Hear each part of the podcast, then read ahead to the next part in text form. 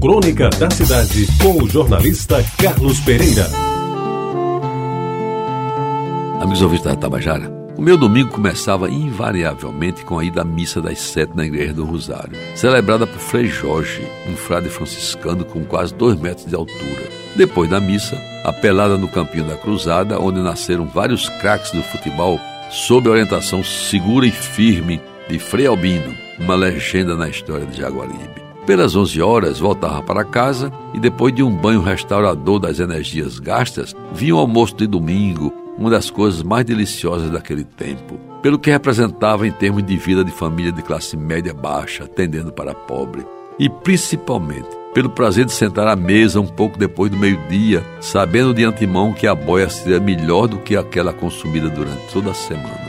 Antes mesmo de almoçar, tinha início a minha obrigatória peregrinação pela Rádio Nacional do Rio de Janeiro, que, pelo feltro amarelo que cobria o alto-falante do rádio Philips holandês legítimo, postado em cima de uma mesinha no canto da sala de visitas, entrava casa dentro como se fosse uma emissora local. Ao meio-dia, um locutor de voz limpa e agradável, de nome César Ladeira, anunciava com as batidas do Big Ben ao fundo o seguinte: quando os ponteiros do relógio se encontram, você se encontra com o Rei da Voz. E Francisco Alves entoava o tristíssimo: O meu amor morreu na virada da montanha. Durante uma hora, o velho Chico cantava, conversava com os ouvintes, mandava recados e anunciava seus próximos shows pelo Brasil afora. Eu, absorvido naquele programa, só me levantava e corria para a mesa quando a minha mãe gritava: Vem embora, menino, larga esse raio e vem almoçar. Se não vier logo, os outros vão te deixar com fome. Terminando o almoço, eu voltava para a poltrona da sala,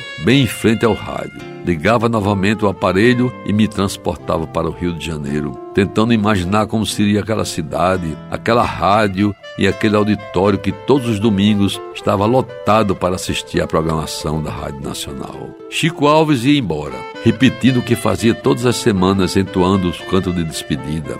Adeus, adeus, adeus. Cinco letras que choram, um soluço de dor. Adeus, adeus, adeus. É como o fim de uma estrada, caminho de uma encruzilhada, ponto final de um romance de amor. A uma hora da tarde entrava Jorge Cury com A Hora do Pato um esplêndido programa de calouros que revelou alguns cantores que vieram a fazer sucesso em todo o Brasil. Meia hora depois vinham as histórias do Arco da Velha e às três da tarde começava o futebol.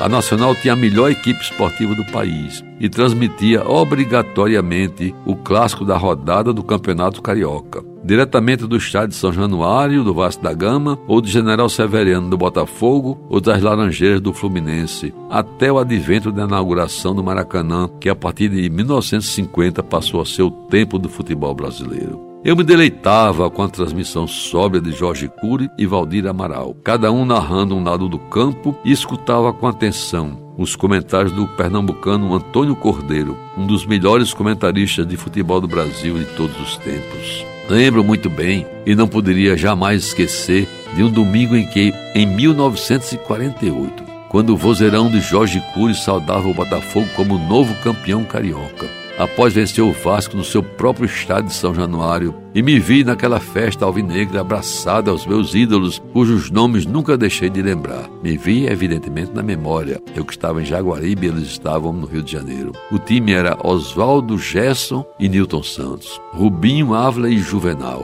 Paraguaio, Geninho, Pirilo, Otávio e Braguinha. Era o time da estrela solitária, treinado pelo inesquecível treinador Zezé Moreira. Meus amigos, depois do futebol e já durante a ceia, prestava atenção ao programa A Felicidade Bate à Sua Porta.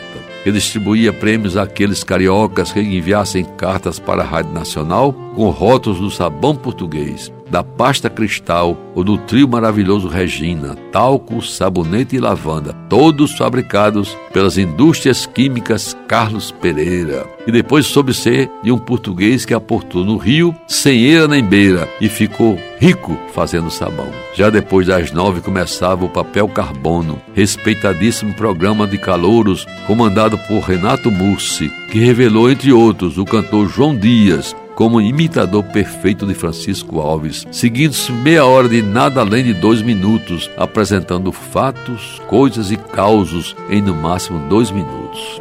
Aí, amigos ouvintes, já com sono e toda a carga radiofônica domingueira consumida, eu me despedia da querida Rádio Nacional do Rio de Janeiro, até porque estava na hora do incrível, fantástico e extraordinário. Um programa de histórias reais de fantasmas, almas e outros vultos de além que minha mãe muito justificadamente nos proibia de acompanhar. E mais uma vez, embalado pelo barulho da chuva que caía no telhado e com a mão do meu pai me alisando os cabelos, começava um doce descanso. Entremeado com belos e ainda inocentes sonhos, ia até às seis da manhã da segunda-feira, quando começava novamente um dia qualquer em Jaguaribe, que era então o meu mundo. Você ouviu Crônica da Cidade, com o jornalista Carlos Pereira.